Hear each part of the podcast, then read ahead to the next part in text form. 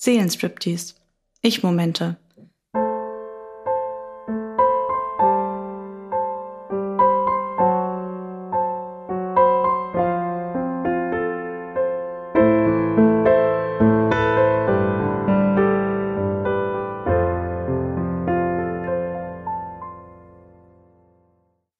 Zwanzigster Juni 2020, 16 Uhr.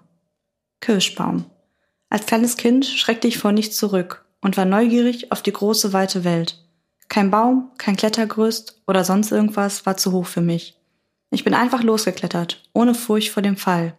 Meine Mutter hat immer gesagt, wenn ich es irgendwo alleine hoch schaffe, dann schaffe ich es auch allein wieder runter.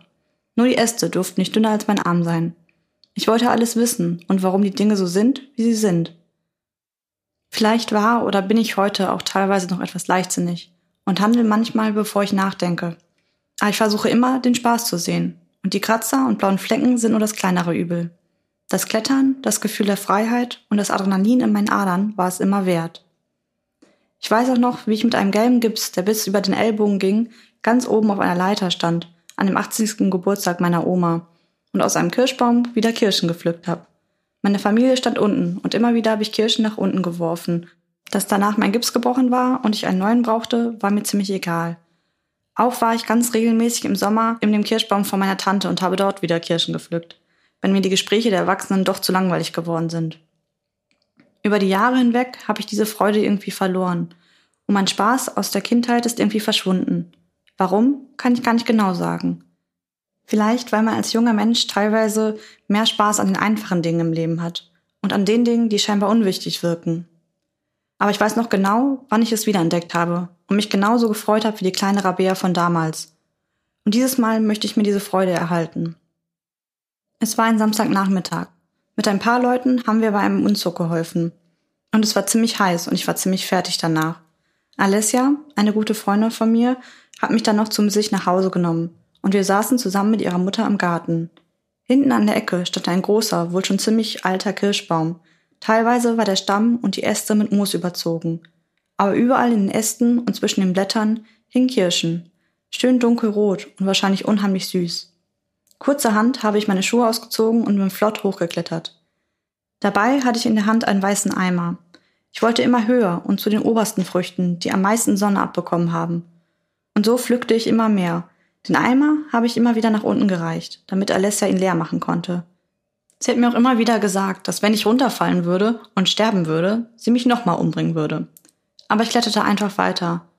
Und die Kirschen sahen genauso aus wie von unten. Sie waren süß und lecker. Es machte einfach genauso viel Spaß wie früher und ich wollte gar nicht runterkommen. Irgendwann war ich dann kurz Zeit allein im Garten.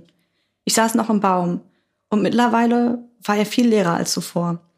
Ich saß auf einem Ast relativ weit oben. Die Sonne schien durch die Zweige. Als es dann ganz still und ruhig war, kamen die kleinen Singvögel auch wieder und hüpften von Ast zu Ast.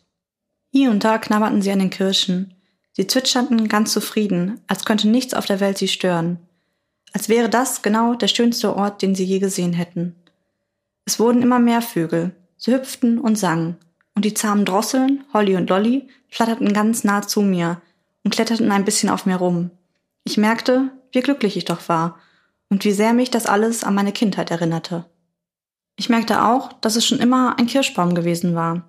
Der Kirschbaum von dem Geburtstag, der von meiner Tante und jetzt hier.